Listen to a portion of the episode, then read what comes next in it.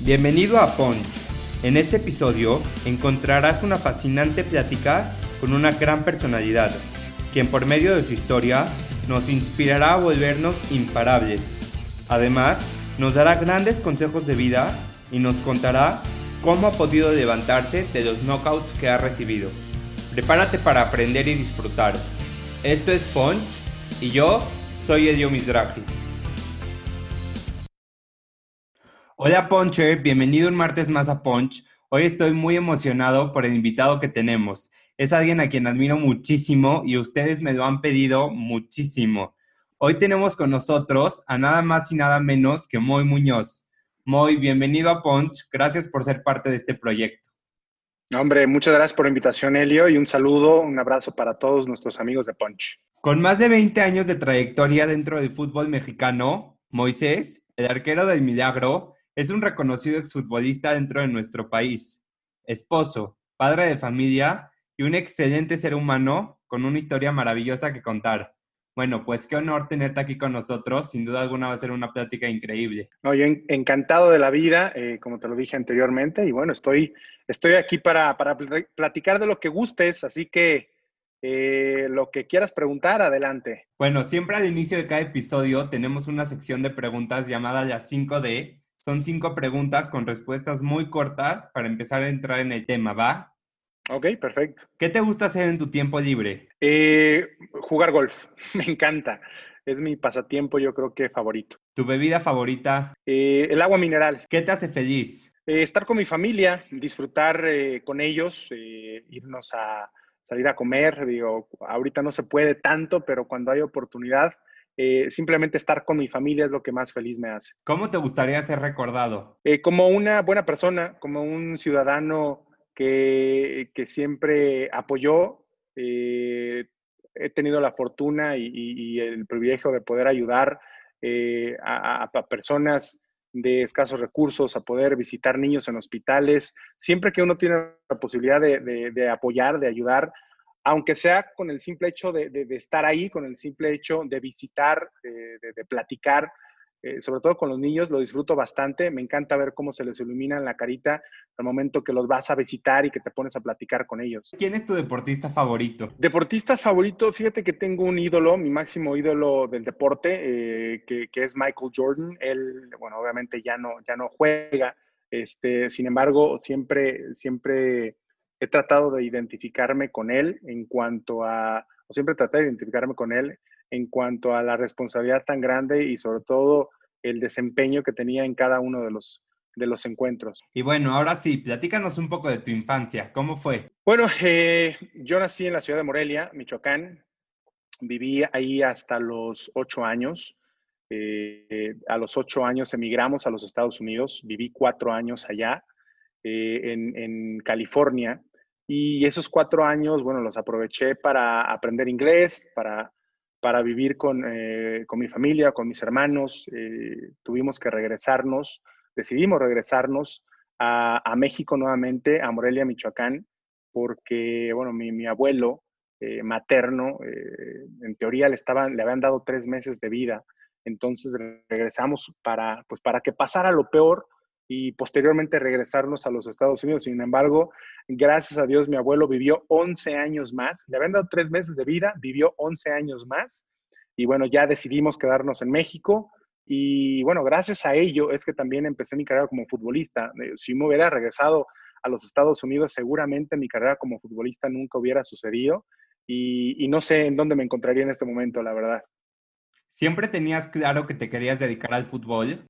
No, realmente no. El tema del fútbol nace eh, cuando eh, estoy estudiando la facultad de contabilidad. Eh, en ese momento, de repente me invitan a, un equipo amateur. Yo jugaba básquetbol en, un equipo también amateur en la liga del IMSS en Morelia. Me invitan a, un, equipo de fútbol y, y, la verdad es que yo no tenía muchas ganas porque yo disfrutaba bastante jugar básquet. Entonces, eh, fui porque mi papá me dijo, porque mi papá me, no me obligó, pero sí me, sugirió que lo hiciera. Eh, jugaba los sábados básquetbol y los domingos los tenía libres. Entonces me dijo, bueno, aprovecha y juega el domingo fútbol. Me metí a jugar fútbol y yo creo que en ese momento después de un año de estar jugando en el equipo amateur, eh, vienen el director de Fuerzas Básicas y el entrenador de la segunda división de, Morelia, Monarcas, a invitarme a probar para poder ingresar a las fuerzas básicas de, de, Monarcas. Bueno, que realmente no eran fuerzas básicas, sino más bien era directamente el equipo de segunda división profesional. Y ahí es donde, donde me doy cuenta que puede ser, eh, que, puede ser una profesión, que puedo vivir de ello. Y bueno, es que decido entonces en ese momento ya eh, ingresar a, a, esa prueba en donde termino quedándome en segunda división. Y, bueno, ya en ese momento es cuando digo, ¿sabes qué? De esto puedo hacer, esto puedo hacer una carrera. Y, y, bueno, terminé también mi carrera de contador público. Nunca he ejercido, es una realidad, pero también tengo, tengo esa, esa carrera que de alguna u otra forma sabía que podía respaldarme en caso de que mi carrera como futbolista no pudiera, no pudiera funcionar. ¿Cómo recuerdas tu debut como futbolista profesional? Pues no fue el debut que me hubiera gustado. La, verdad, yo debuto en un partido en el que vamos perdiendo 4-2 con Pachuca en el Estadio Hidalgo. De repente nos anotan el cuarto gol, íbamos perdiendo 4-2 y en ese momento Tomás Boy, que era el técnico, voltea hacia la banca y y bueno, me habla, yo, yo la verdad ni lo creía porque dije, bueno, faltan 12 minutos para que termine el partido y de repente me habla el técnico para entrar. Pero bueno, eh, me llamó, me acerqué y me dijo, ¿estás listo para debutar? Y bueno, ni modo que le dijera que no. Entonces, eh, eh, entro a la cancha, toqué la pelota dos veces, me acuerdo perfecto. No fue el debut soñado, pero, pero a fin de cuentas fue mi debut. Entonces, fue así, así tal cual como te lo, te lo comenté. Y eres un portero que ha dejado historia dentro de nuestro país, pero ¿cómo es que decides que te querías dedicar a ser portero? Pues cuando, cuando me invitan al equipo amateur, este, en ese momento me preguntaron eh, que de qué jugaba, ¿no? Eh, esto fue en una cascarita eh, y, yo en ese momento les dije, ¿saben qué? Pues de lo que quieran. Me dijeron, ¿puedes jugar de portero? Y dije, sí, yo juego de portero, no pasa nada. Entonces eh, me voy a la portería y de repente, como yo tenía muchas habilidades del básquetbol, de repente mandaban un centro y bueno, para mí era súper sencillo descolgar un centro, eh, me hacían algún tiro y bueno, tenía mucha fuerza en las manos, entonces sujetar la pelota de un tiro realmente no me costaba mucho trabajo. Eh, también siempre me han gustado los deportes y el fútbol obviamente siempre estuvo presente en mi vida, entonces eh, también podía jugar muy bien con los pies. Eh, realmente las cualidades como basquetbolista me, ayudaron, me funcionaron para jugar en la portería. Y ya cuando, cuando me invitan al equipo amateur, me invitan ya como portero. Ya no, ya no fue este, en ninguna otra posición. Entonces ahí es, donde, ahí es donde decido ya quedarme como arquero. ¿Y te gustaba o en algún momento pensaste en tomar otra decisión en las canchas? Fíjate que me gustó. Eh, de niño eh, tuve la oportunidad cuando viví en Estados Unidos de jugar fútbol en un equipo infantil y jugaba, pues jugaba un poco de todo, de delantero, de, eh, extremo, de lateral por derecha y de defensa central. Y cuando el portero del equipo de repente no iba por cualquier cosa, yo iba a la portería. Entonces como que ya tenía más o menos también la noción de lo que era la portería. Y bueno, ya cuando viene esta oportunidad del equipo amateur, que decido irme como arquero, eh, realmente empezó, empecé a, tomarle el gusto a la portería, sobre todo por la responsabilidad, lo que significa esa posición, y eso fue como un reto para mí, ¿no? Eh, eh, ejercer esa posición que para mí es, es la de mayor responsabilidad dentro del terreno de juego.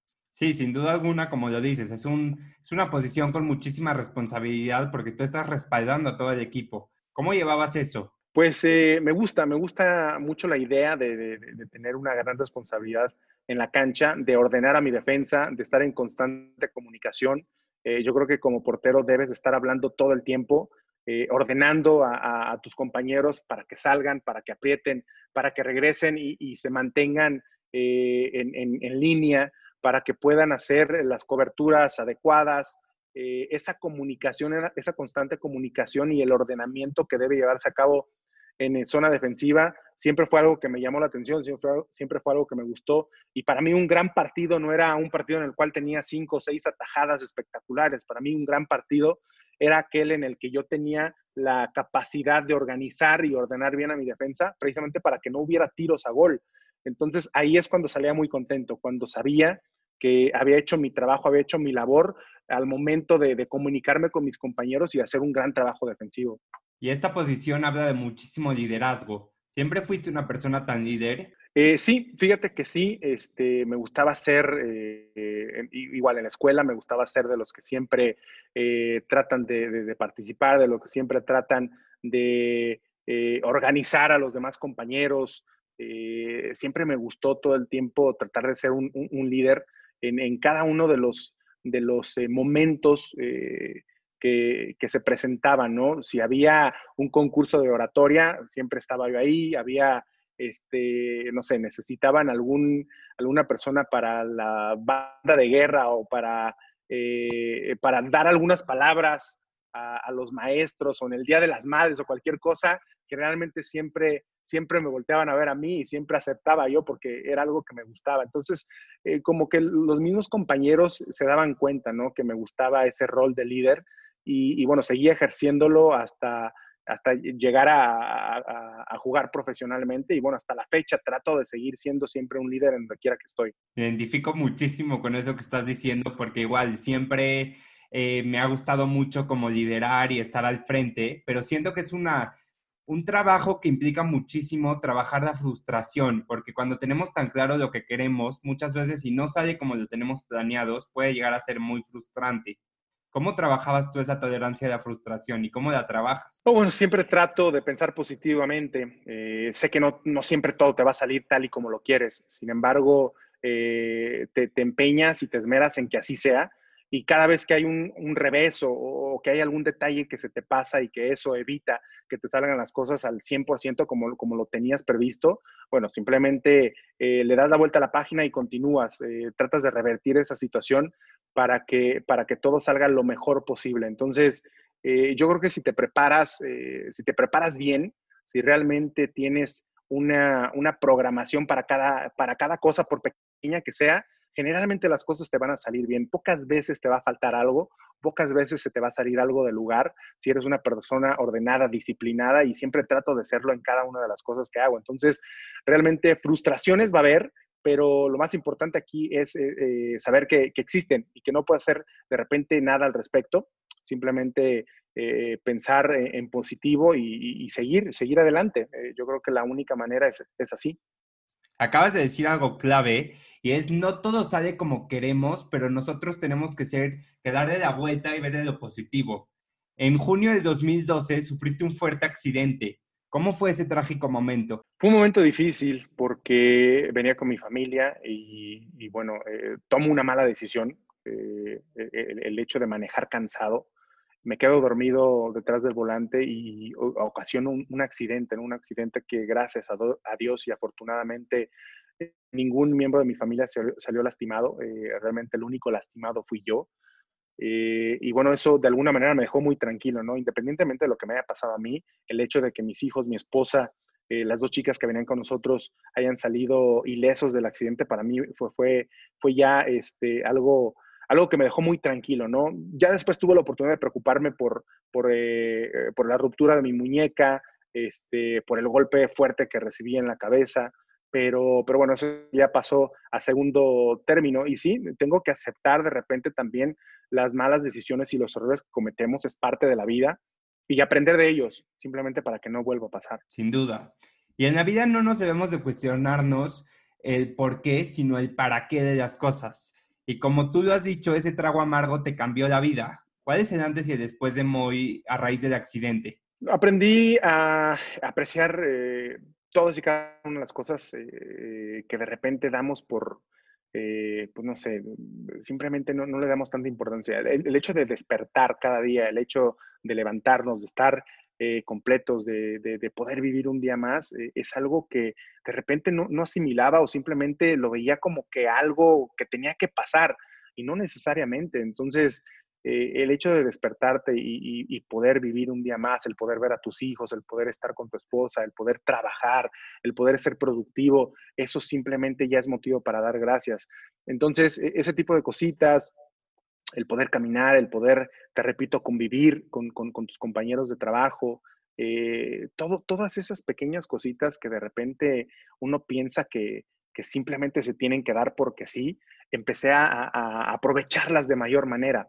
Eh, y bueno, eh, así viví, ¿no? Con ese, con, y así vivo de ahora, con, con, con esas pequeñas cosas, siempre darles su grado de importancia porque, híjole, de repente va a llegar el día en el que no vas a poder despertar, de, repente va a llegar el día en el que no vas a poder trabajar, que no vas a ser productivo y, ese, ese día será un día muy triste. Entonces, mientras tengas la posibilidad de hacerlo, hay que disfrutarlo al máximo. Y justo creo que esta pandemia vino para enseñarnos a todos todas estas cosas que mencionabas, ¿no? De cómo no dar por hecho que pues tenemos que ir a lo mejor a la escuela, como pues siempre voy a la escuela, ¿no? Como aprender a valorar todas esas cosas que no siempre las vamos a tener. Sí, así es. Ahorita, eh, créeme que, todos están valorando el simple hecho de poder estar conviviendo con sus compañeros de clase, el de poder eh, tener la oportunidad de salir al recreo y poder eh, ahí en ese momento, no sé, irte a, a, jugar una cascadita de básquetbol o, una cascarita de fútbol, simplemente ponerte a platicar con tus amigos. No es, no es lo mismo hacerlo eh, mediante una videoconferencia, el, poder saludar a tu maestro, el poder este, cuestionarlo en persona y, no, no hacerlo mediante una cámara, que de repente es muy difícil. Yo veo a mis hijos, a los dos, y, de repente los veo que pierden el interés en, en momentos porque no es lo mismo estar en un salón de clases y poder eh, eh, tener en persona al maestro o la maestra que te están educando. De repente en la pantalla apagan la cámara, apagan el micrófono y de repente se tratan de distraer y ese tipo de cosas eh, se extrañan, ¿no? Yo, yo les pregunto a ellos y obvio que extrañan estar en clases y como dijiste tú, de repente piensas que eso ya es un hecho y que te vas a despertar y te vas a ir a la escuela y esta pandemia nos ha venido a, a poner los pies en el, en, el, en el, piso y darnos cuenta de que hay cosas que parecen no ser tan importantes, pero que realmente lo son y debemos darle eh, su, su, verdadero valor. Y en base al accidente, ¿alguna vez pensaste que no ibas a poder regresar a las canchas? Eh, tal vez en algún momento, eh, estando en el hospital, pero cuando tuve la oportunidad de hablar con el doctor y, y, que le pregunté si mi muñeca iba a quedar bien, eh, si el golpe que había tenido en la cabeza no iba a tener secuelas. Cuando habló conmigo me dijo, mira, no te preocupes, tu muñeca tal vez no quede al 100%, porque sí había sido una fractura muy fuerte, pero seguramente estará en un 90, 95 y con eso va a ser suficiente para que puedas continuar con tu carrera. En ese momento ya me quedé muy tranquilo. El tema de las secuelas me dijo, tenemos que esperar seis meses, un año, para ver si, si va a haber algún tipo de secuela por el golpe, porque sí fue demasiado fuerte. Y afortunadamente, a pesar de que tengo que tomar medicamento, un, anticonvulsivo, eh, pues bueno, pude, pude continuar con mi carrera y hasta el día de hoy puedo seguir con mi vida. Entonces, eso, eso es más que suficiente y con eso, con eso soy, estoy completamente satisfecho. Y muchas veces la mente nos llega a sabotear más que la realidad, ¿no? Muchas veces nos vamos plasmando historias que no tienen la gran magnitud. ¿Cómo controlas tú todos esos pensamientos y todos esos miedos? Eh, simplemente, y, lo repito, ¿no? Pensar positivo. Eh, yo creo que eh, siempre tienes que confiar en tu trabajo, tienes que confiar en lo que eres, en, lo que, en lo que sabes hacer.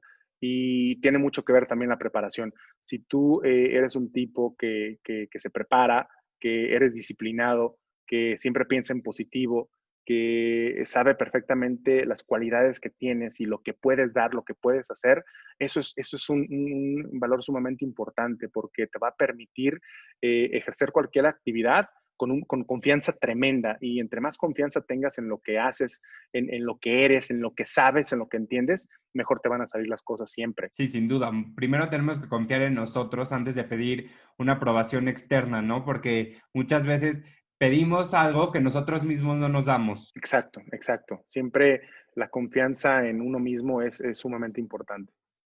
Y eres una persona muy echada para adelante y bueno, después llega uno de los momentos más importantes en tu trayectoria, 26 de mayo de 2013.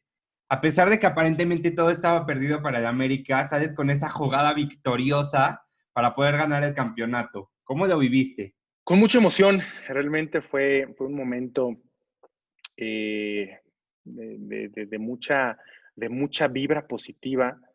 Yo me acuerdo que eh, el estadio, a pesar de, la adversidad que estábamos viviendo en ese momento, dos goles de desventaja, un hombre menos en el terreno de juego, yo veía a mis compañeros y yo creo que la inyección de ánimo, la inyección de positivismo se vivía entre todos nosotros. Nos volteamos a ver a la cara y, y nunca hubo un momento en el que dudáramos que por lo menos íbamos a dejar todo en la cancha y que iba a depender de nosotros si íbamos a, a, claudicar y no estábamos listos para hacerlo. Entonces, eh, se, se fueron contagiando, nos fuimos contagiando todos dentro del terreno de juego, a no bajar los brazos, a pelear hasta el último momento, el saber que eh, eh, hasta que no diera el silbatazo final el árbitro, el partido continuaba.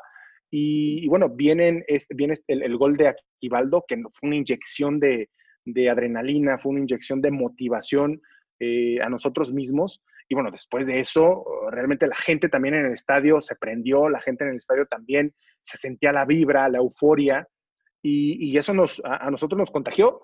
Y, bueno, viene la jugada del tiro de esquina y inmediatamente yo no dudé en ir al frente, sabiendo que tenía el respaldo no solo de toda la gente que estaba en el estadio, sino toda la, todos los americanistas, toda la gente que estaba viendo el partido por, televisión. Y bueno, viene, viene esa jugada en la cual yo, mi intención era conectar, conectar de, con el pie, con la cabeza, como fuera, el tratar de, que la pelota fuera con dirección a la portería. Eh, esa era mi meta. Y afortunadamente eh, vino ese desvío que termina eh, incrustando la pelota en la red. Y bueno, lo demás, lo demás, este, creo que ya todos sabemos lo que sucedió. Fue un momento de euforia total no, no, tengo palabras para describirlo, cada vez que lo recuerdo, cada vez que lo veo se me enchina la piel y yo creo que lo que se vivió en ese momento fue algo mágico. Sin duda. Y mencionaste algo que se me hace muy importante. Nunca entró en ustedes la duda, siempre tenían claro que ustedes iban por ese campeonato y creo que es crucial para poder lograr todo lo que nos proponemos, porque muchas veces cuando entran las dudas ya se cayó todo. Entonces, eso es algo súper importante y me encantó que lo hayas mencionado. Sí, claro, la confianza, la confianza en nuestro trabajo, la confianza en nosotros, en nuestro equipo, eso fue lo que nunca permitió que nos rindiéramos y nunca permitió que bajáramos los brazos. Entonces, sabíamos lo que podíamos dar, lo que podíamos hacer, a pesar de que teníamos un hombre menos. Y al fin del partido, bueno, eso eso este, fue lo que nos ayudó y, fue lo que nos permitió de alguna manera poder darle la vuelta al marcador y conseguir la victoria en penalti. ¿Cómo cambia tu carrera después de este histórico momento? Eh, pues cambia, yo creo que mucho. hay un antes y un después, eh, sin duda alguna, de, este partido, de este gol.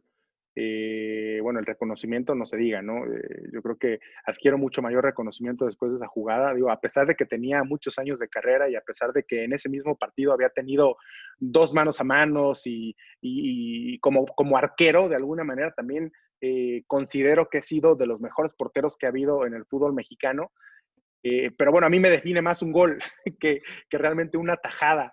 Entonces, de repente es difícil tratar de entenderlo, pero, pero he caído en cuenta que así es, así, así fue y, así será.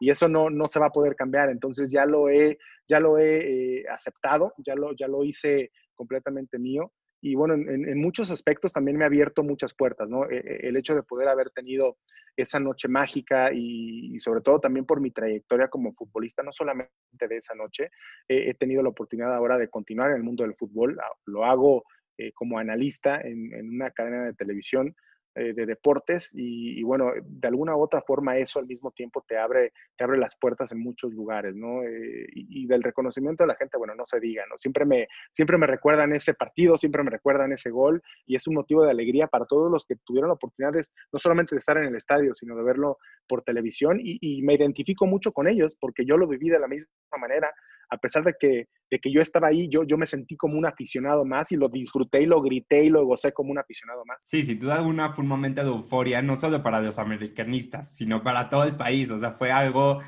que nunca antes se había visto y nunca se va a volver a ver. Sí, incluso mucha gente que ni siquiera le va a la América y, ni tampoco obviamente al Cruz Azul, simplemente por el hecho de estar viendo el fútbol y porque les gusta el fútbol, mucha gente se ha acercado a mí y me ha dicho, disfruté mucho ese, partido, disfruté mucho el partido porque pues es un, de alguna manera es una muestra de que se debe pelear hasta el último momento y ustedes así lo, ustedes así lo dejaron plasmado, ¿no? En, ese partido y la forma como pelearon eh, fue muy, eh, muy evidente y, de alguna manera fue significativo y merecido el resultado que obtuvieron. Sí, claro, cada partido lo podemos relacionar con nuestros momentos en la vida y ese partido nos enseñó a no rendirnos y a siempre dar nuestro máximo esfuerzo. Claro, claro, y así hay mucha gente que me lo dice, ¿no? Hay mucha gente que cuando se siente de repente un poco apagada o cuando de repente se siente un poco desilusionada, eh, me han dicho que, ponen la repetición de ese partido por lo menos los últimos 15 minutos del encuentro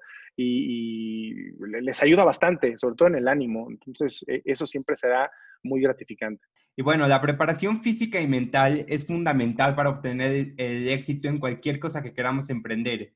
¿Cuál era tu rutina antes de cada partido? Bueno, siempre tenemos un, calentamiento muy específico. Eh, el calentamiento generalmente lo ponía eh, el entrenador, eh, el entrenador de porteros en este caso, y era una rutina un poco de estiramientos, de calistecnia, un poquito también ya de jugadas, emulando un poco las jugadas que podrían presentarse en el partido, obviamente los centros, cortar centros, pero tiros de diferentes ángulos de la portería, de diferentes distancias, eh, velocidades, practicar un poco la reacción también, lo cual es importante. Eran trabajos que nos permitían eh, ponernos a punto, eh, calentar el cuerpo, sobre todo en, mi caso, era todo el cuerpo, no solamente las piernas, los brazos, los hombros, y bueno, eso todo lo hacíamos mediante las técnicas que te acabo de decir. Y, bueno, era la manera como nos preparábamos. Aparte de todo el tema mental, porque no solamente debes prepararte físicamente. Yo creo que para los porteros es mucho más importante el tema mental. Mentalmente eh, terminas más agotado que, físicamente, porque realmente nosotros no, no corremos tanto, no, no estamos de arriba para abajo. Eh, nuestro trabajo es más mental, estar al 100% concentrado durante todo el partido y como te lo dije desde el principio de la, de la, entrevista, el poder estar ordenando y comunicándote con tus compañeros, eso de repente suele ser muy estresante. Y a diferencia de muchos porteros, te retiraste muy joven. ¿Cómo es que tomas la decisión de abandonar las canchas? Eh, híjole, pues, pues así que tú digas joven, joven, a los 38 años, creo que realmente eh, yo sentí que ya, ya estaba listo. Tuve un año para pensarlo, tuve un año para hablar con mi esposa, para llegar a la conclusión de que, de que ya era suficiente, de que ya quería estar con mi familia, mis hijos estaban creciendo, eh, quería estar con ellos antes de que, de que realmente ya no quisieran estar con nosotros, porque cuando, cuando crecemos, generalmente ya empezamos a ver a nuestros amigos, eh, a nuestra novia, los empezamos a ver como, como un, una mejor forma de pasar el rato. Ya nuestros padres tratamos de convivir con ellos, pero ya no tanto como, lo, como, cuando éramos más chicos. Entonces, eh, durante toda mi carrera, pues estuve alejado de mi familia, eh, en momentos eh, importantes, graduaciones, cumpleaños, de repente alguna Navidad, algún año nuevo que no pude estar con ellos y todo ese tipo de, situaciones ya no, lo, ya no las quería vivir. Quería estar con ellos y aprovecharlos, disfrutarlos, gozarlos el tiempo que, que, me quedara con ellos antes de que pudieran partir ya cada uno por su lado. Y, y, bueno, por eso tomo la decisión ya de retirarme y de estar con mi, con mi familia, estar en casa. Y hasta la, hasta la fecha no me arrepiento absolutamente de nada. Y bueno, estás comenzando una nueva faceta dentro de tu trayectoria como analista y narrador. ¿Qué esperas de esta nueva faceta? Eh, seguirlo haciendo durante tiempo. El tiempo no, no, no lo tengo claro todavía. No sé si lo quiero hacer durante mucho tiempo o, si solamente lo vaya a hacer por, por eh, un tiempo corto. Tengo, tengo apenas un año y, y realmente lo estoy disfrutando bastante. Entonces, mientras lo siga disfrutando, mientras encuentra la, encuentre la pasión, eh, en cuanto, mientras eh, siga motivado por, por, presentarme a cada uno de los partidos y analizar y poder seguir hablando de fútbol, mientras siga todo esto, lo voy a seguir haciendo porque me encanta estar dentro del mundo del fútbol, ahora viéndolo desde otro lado, desde otra perspectiva, pero, pero lo sigo disfrutando muchísimo. Entonces, mientras continúe así, de emocionado, cada vez que tengo que, ir a una transmisión, lo seguiré haciendo. Y no sé por cuánto tiempo, realmente eh, el día en el que ya no disfrute el estar en una transmisión, el día que ya no disfrute el viajar para poder estar con un equipo y para poder analizar cada uno de los partidos, tal vez en ese momento también piense ya en retirarme. Claro, es súper importante disfrutar de lo que hacemos porque la pasión por lo que haces te va a ayudar a ver que los límites son mentales sin duda, sin duda alguna. Sí, es sumamente importante el, emocionarte y el disfrutarlo. Y bueno, ya para empezar a cerrar, ¿qué consejo le puedes dar a todas las personas que nos escuchan para luchar tras sus sueños a pesar de todas las dificultades? Eh, los obstáculos eh, se, se, pueden brincar, se pueden vencer, siempre y cuando estés preparado mentalmente. Mientras haya disciplina, mientras haya constancia, determinación, voluntad hacia el trabajo, eh, siempre se podrá. Eh, yo creo que es, aparte del talento que puedas tener, es, sumamente importante trabajar.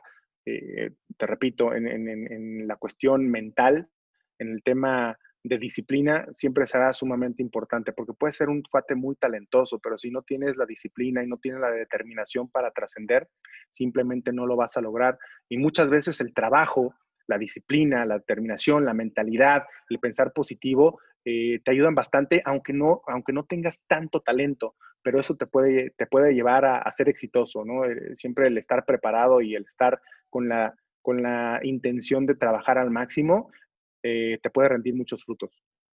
¿Cuáles son tus próximas metas por emprender?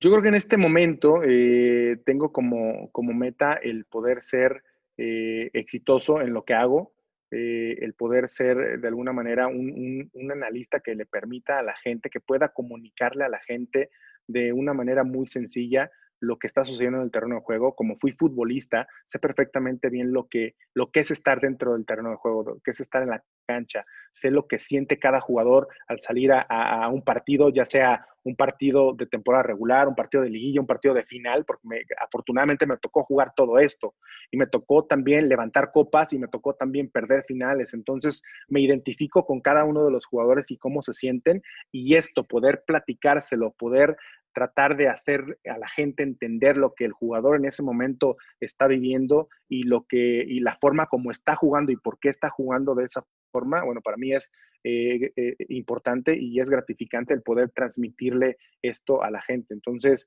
esa es mi meta, ser, ser un analista exitoso y, bueno, en el tema personal, pues, ser un buen padre, continuar siendo un buen padre, un buen esposo, para eventualmente eh, sentirme orgulloso de mis hijos, sentirme orgulloso de lo que he hecho como familia. Lo que mencionabas justo antes de cómo toda tu trayectoria te ayudó a crecer y todo tenía un porqué para llegar hasta donde estás el día de hoy. Sí, así es. Eh, es eh, sumamente importante todo, todas y cada una de las cosas que haces en tu vida, en tu carrera, porque una cosa te va a llevar a otra. Si es positiva, obviamente vas a tener resultados positivos. Si te vas por el camino de la disciplina, del trabajo, del positivismo, seguramente vas a tener éxito y seguramente te va a llevar a lugares a donde quieres estar.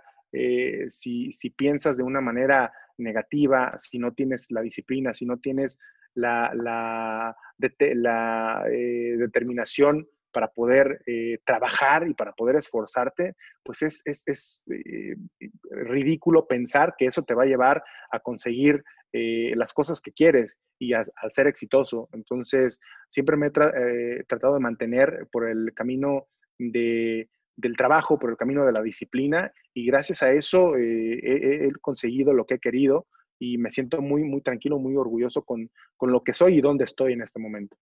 ¿Cómo te podemos encontrar en redes sociales? Bueno, mi, mi Twitter es arroba moimu23, eh, es igual el Instagram, es M-O-Y MU, Moimu23. Y bueno, generalmente son las dos plataformas digitales que más utilizo. Eh, y bueno, también tengo el Facebook, que ese es un fanpage, no es tanto un, Facebook personal, eh, que es con mi nombre, Moisés Alberto Muñoz Rodríguez. Y bueno, para cerrar como en todos los episodios, quiero cerrar con esta frase que la vi en tu estado de WhatsApp y son cinco palabras que tienen tanto impacto y que creo que resumen a la perfección lo que llevamos platicando y dice, ser feliz es tu obligación. Sí, así es, ser feliz es tu obligación. Yo creo que eh, es, eh, una frase que se me ha quedado muy grabada y bueno, a eso vienes a la vida, a ser feliz. Realmente, si estás constantemente peleando contigo mismo y lidiando con los problemas que pueda haber a tu alrededor, vas a ser miserable, vas a ser eh, alguien muy infeliz y realmente a eso no veniste a la vida, a eso no veniste a esta vida. Eh, y, para mí, ser feliz realmente es una obligación y con eso me despierto todos los días y, trato de que así, así sea constantemente. Bueno, pues muchísimas gracias, Moy. Gracias por estar aquí. Gracias por ser parte de Punch. Gracias a todos los que nos están escuchando y nos vemos el próximo martes en Martes de Punch. Muchísimas gracias eh, por tenerme aquí en Punch y bueno, espero que no se pierdan este programa. Poncher, gracias por escucharnos un martes más. Estuvo increíble este episodio con Moy. Sin duda alguna, el trabajo, la determinación y la constancia son parte esencial para lograr todo lo que nos proponemos. No olvides suscribirte y seguirnos en redes sociales. Nos vemos el próximo martes en Martes de Punch.